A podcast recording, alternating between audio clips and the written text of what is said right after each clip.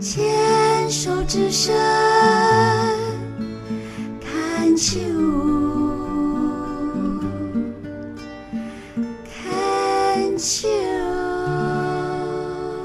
牵手之声 c o n c h e s 网络电台心情气象台节目，今天天涯海角遇知音，继续邀请苏来跟我们来聊天。苏来你好，大家好，大家好，嗯，我们今天继续要聊仙台好仙台，这一讲到仙台呢，有几个关键字就会出现，嗯啊，对很多这个中国的朋友来说，就是鲁迅嗯啊、啊，然后他以前念仙台一专嘛，嗯哼啊，我到绍兴的那鲁迅纪念馆看过，又看到他陈列出来的当时他在仙台艺专求学时候的笔记本儿，嗯哼，啊，那我们后面呢有机会也会来说说他跟他的恩师啊藤野先生的这个关系，嗯哼，那我们今天先讲啊仙台，当然还有一个赫赫有名的大人物，如果你喜欢看那些大和剧，你这儿有一个一斗一斗桑哈，这个伊达正宗。嗯哼啊，就是他就是仙台这里的人啊，然后后来也封在仙台藩，是一个在战国时候啊，就是战国时代结束以后进入德川家康时代的时候，啊，他是被封的第三大的啊，嗯有六十二万担的这样的一个封地。那这个我我我到我到了仙台以后就发现说，哎，仙台城其实就在市中心了啊。是那整个仙台城是怎么发展起来？它就所谓的城下町。嗯啊，你以后如果看到门前町、城下町啊，它是这城下町就是说啊，这个大名啊，他筑了一个城之后，嗯那很多百姓就会依附在这个城外面，慢慢就发展出来的一个市政。是那这个市政呢，就会叫做城下町，嗯嗯城的下面嘛哈、门前町呢，一般呢就是寺院，嗯而有些地方本来是没什么人，可是因为有寺院，就有香火，就有朝拜的人，就有需要。有的人可能会去打街儿，我住在这儿，或买个纪念品，或吃个饭什么的，嗯就慢慢发展出一个市政来。啊、这个例子呢是什么呢？像那个呃，我我前两年有带队哈、去参观日本的一些古建筑的时候，我就曾经到宇治嗯嗯产查了宇治的前一站，有一个叫黄檗的地方。黄檗就是一个中药材的名呢，是苦的。嗯那这是禅宗里面很喜欢用的一个一个象征啊。嗯，所以这个黄檗呢，原来是没什么的啊，可是因为他在明末清初的时候呢，这个他们请了一位一位从中国的高僧到这边，带了他几个好几个弟子，就就落户在这儿，嗯啊，因为很赏识他嘛，然后就把附近的一块地赏给他，他就盖了一个完全是明代的方式，所以现在要看那个明代的伽蓝。的这个标准的这个格局呢，就要跑到这张看，叫万福寺。嗯啊，这个万福寺里面呢，呃，就是很标准的，而且呃也很少会在其他日本寺院会看到有那个大肚弥勒佛笑呵呵的在山门迎接你啊，嗯这是没有的。而且他们里面的这个诵经，都完全用的还是所谓的唐音，应该就是闽南音啦。嗯嗯啊，因为我听那个方式就很像闽南诵经的方式嗯啊，嗯所以这个就是，然后这个原来就是一个小站，你说你坐火车，黄渤这是有一站的，嗯那原来它也没什么市政，啊，原来就是一个亲王的这个别别墅在那儿，然后德川家康就把它赏给啊这个大臣，然后他就去去把这个寺院就就就盖起来了，嗯盖起来慢慢就发展出这个门前町啊，所以就就成一个市政。嗯那那仙台城哈，它建筑在一个山坡之上啊。呃，由高往下是可以看到整个仙台的。嗯，然后呢，它其实前面就有一条河，这个河道里面转了一个弯儿哈、一个很大的弯儿，所以那个地形地势啊，还蛮蛮还蛮不错的啦。嗯，然后坐地铁，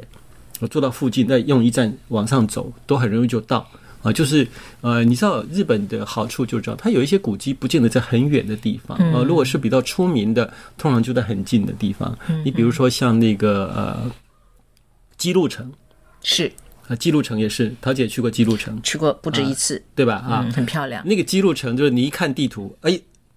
高铁一到姬路，前面一条大道，你走五百米就到、嗯对，对对对， 怎么会那么方很容便？易嗯到，对，对不对？怎么会那么方便？而且你从你爬到姬路城的天守阁，你往下看，金光闪闪一条路，直通直直嗯车的站就通到车站，你 一点都不会迷路，你知道是吗？是是，所以我我到我到仙台的时候，当然我就会想到这个伊达正宗的他的一生啊。嗯其实战国时代的这一些大名啊，多半有一个不太不太愉快的童年嗯哼，啊，对包括德川家康自己也是啊，他六岁的时候就就被送去当人质，对然后，送去当人质的一半还被人家劫走，嗯 就就就敌对方觉得怎么可以到那一家了，应该到我这一家，嗯啊就把他劫走。所以你想想，他们整个是脱离原生家庭的，嗯 而且可能就在敌对的阵营里头长大，对，战战兢兢的长大，对，正人警长，因为随时都可能被砍掉啊，是对不对是？是被砍头啊，所以他的整个少年是在一个不安全的时代就成长了，他青少年期，然后等到脱离了青少年期，呃，再长到十五岁，差不多可以论婚嫁了哈。嗯哼，这时候的婚姻也不是由他自己决定的，对啊，都是政治联姻。对那伊达正宗呢，他的悲惨在哪里呢？就是妈妈不喜欢他，哦，亲生妈不喜欢他。他小时候得了天花啊，所以有一眼呢就是几近失明。但你知道得天花脸不太好看，嗯哼，所以呃，其实他他以前是没有人会叫他独眼龙的，嗯，叫独眼龙是到了这个比较近代啊，日本有个赖山羊先生啊，这也是一个汉学家，啊、就是德川末期的啊、就就就在一个文章里头称他为独眼龙，嗯那其实他就是个独眼龙啊，所以后来大和剧里面出现的，也就是会罩了一个独眼龙的罩子啊是，其实他本人以前根本没有这个罩子，因为发现他以前的。画像根本没有这样画了，是是后来的影剧造型啊。是比较戏剧化了，对，那嗯我们如果熟知日本的这一个制度方式，就知道日本是这样啊。嗯日本的继承制度是长子就完全继承，嗯嗯，没有分家产的是，啊。他不分家产是因为怕这么一分，这一家的力量就弱掉了。嗯嗯所以通常就是长子继承，嗯那其他人怎么办呢？老二、老三的出路嗯就是送给别人当养子嗯嗯嗯啊，或者去当上门女婿给招赘，嗯嗯，就这个家产跟你是没关系的，对，完全跟你没关系。嗯想都别想，好， 那妈妈呢就比较疼老二，嗯伊达正宗的亲生妈就比较疼老二，嗯，这个妈妈呢又很有 power，因为她的背后的家族也很强大，嗯然后呃做法也还蛮狠毒，嗯所以在当时呢，她妈妈有一个绰号叫鬼鸡，啊，因为他们不是叫什么鸡什么鸡嘛，是赌鸡呀，对还是什么对什么对嗯什么鸡，他妈妈外号就叫鬼鸡，你看被人家， 这妈妈还曾经想毒死他，真的哦嗯那，那你想想看啊，到了他要就位当家督，就是做这家的家长的时候，妈妈挺老二，他的位置就很惨，嗯嗯所以他二话不说就把弟弟给干掉，嗯嗯嗯，就出于情势。就伊达正宗是这样，然后有一说呢，说他也自己杀掉了自己的爸爸，嗯那其实是这个是有问号的了哈，未必了哈，嗯但是他妈妈就怀疑他这个老公也是被自己的儿子干掉的哈，嗯嗯总之就是。自己的亲生妈妈想要毒死他，嗯然后他又被迫杀掉了自己的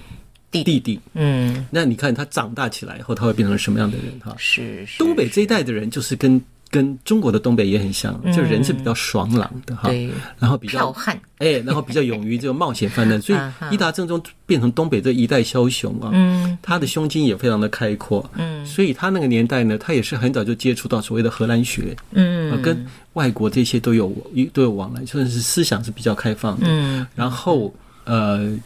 就算他被纳入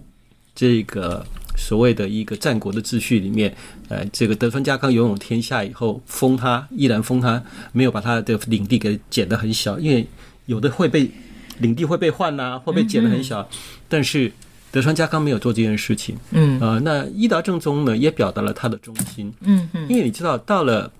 德川家康时代啊，他们开始出来一个所谓的参勤代役制，这种方式呢，就是让封在全国各地的诸侯大名哈、一年两年之间哈、要轮一次到江户，就现在的东京、嗯去住半年，是，然后再回去嗯嗯啊，而且他的家小、老婆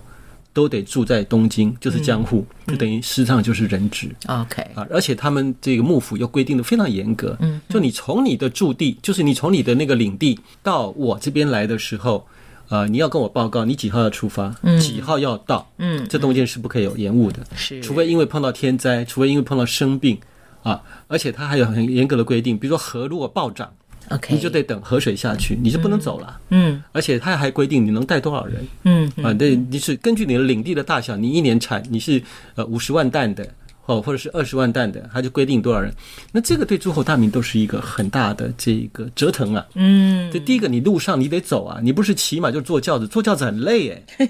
那个轿子非常累，因为你你有看过那个轿子哈、那轿子很 小，是，对不对？嗯，啊，然后骑在马上其实也挺累的，坐轿子也很累。那这一路上最远的就是那个萨摩藩，就鹿儿岛这边的，嗯嗯他从那边跑到东京，你看他多远？ 坐新坐新干线都要七个小时，是，是吧？啊，这一他一走要走四十多天呢。嗯哼，那伊达正宗啊，其实在晚年的时候也去，也依然非要去不可啊，对对啊，表示忠心啊，嗯对，其实他是可以不去的，他年纪很大了，七十多岁，但是他去。就后来呢，就因为在路上这一折腾，因为从仙台到东京也是有一段距离嘛，嗯嗯也大概有六七天吧，只有六七天。到东京参见完，那时候已经是三代将军了，是，就是德川家光。嗯，参见完之后就病倒了，他就死在、哦死在，对，所以伊达政宗是死在东京的。嗯嗯嗯，那我们去看的时候呢，在在那边的话，现在大家如果讲到这个仙台城啊，都会有一个一个像，嗯哈，那骑马的一个铜像，你都爬到最上面，就是它那个仙台城的最上面，当然房子都烧没了啊，嗯那个仙台城的上面呢，就会有一立一个它的铜像。是，有一个朋友很好玩的，看了以后就说：“哎我觉得他们每个穿那个盔甲怎么都长得一样。” 那我要告诉这位朋友，你就错了。嗯哼，仙台城啊，向来就旗帜分明嗯啊，跟萨摩藩一样啊。所以他们进京的时候，哎，这个进京的话，那个路上等于是一个游行队伍啊，百姓都会跑出来看的。嗯仙台城跟萨摩藩的的服饰向来就是颜色最多的、最 colorful、最表表现一个个性的。嗯所以当我回头去看看日本这些资料的时候，越看就觉得越有趣啊。嗯以前都不知道。那当然，这个参勤代役制，诸侯大名都要去上京去，呃，不是上京了，就要到东江户这边来朝拜，也带动了各地的这个旅游业。嗯是，这完全是没想到的啊，完全没想到，而且各地的这一种东西的交流，嗯、啊，还有见闻等等的，嗯啊，后来到了幕末，就是中王朗仪的运动一起来，维新成功之后，就就取消这个哈，嗯嗯所以很多地方就突然间噔，经济就萧条 了，就是因为没有这个啊，诸侯大名都不出来嘛，因为他们一出来嗯是带那么队伍，有的。大一点的封地的啊，一带出来两千人，你看这两千人要吃要喝啊，还有马，嗯，那时候他们住在旅店啊，马的投宿费还比人的投宿费贵啊、真的啊因，为马吃的多。 挺有意思。今天只能先讲到这儿了，对好，下次再继续聊。 ，OK。 Listen to the rhythm of the falling rain, telling me just what a fool I've been. I wish that it would go and let me cry in vain, and let me be alone again. The only girl I care about is gone away, looking for a brand new start. But little does she know that when she left that day, along with her she took my heart. Rain, please tell me now, does that seem fair? For her to steal my heart away when she don't care. I can't love another when my heart's somewhere far away. The only girl Oh, Oh,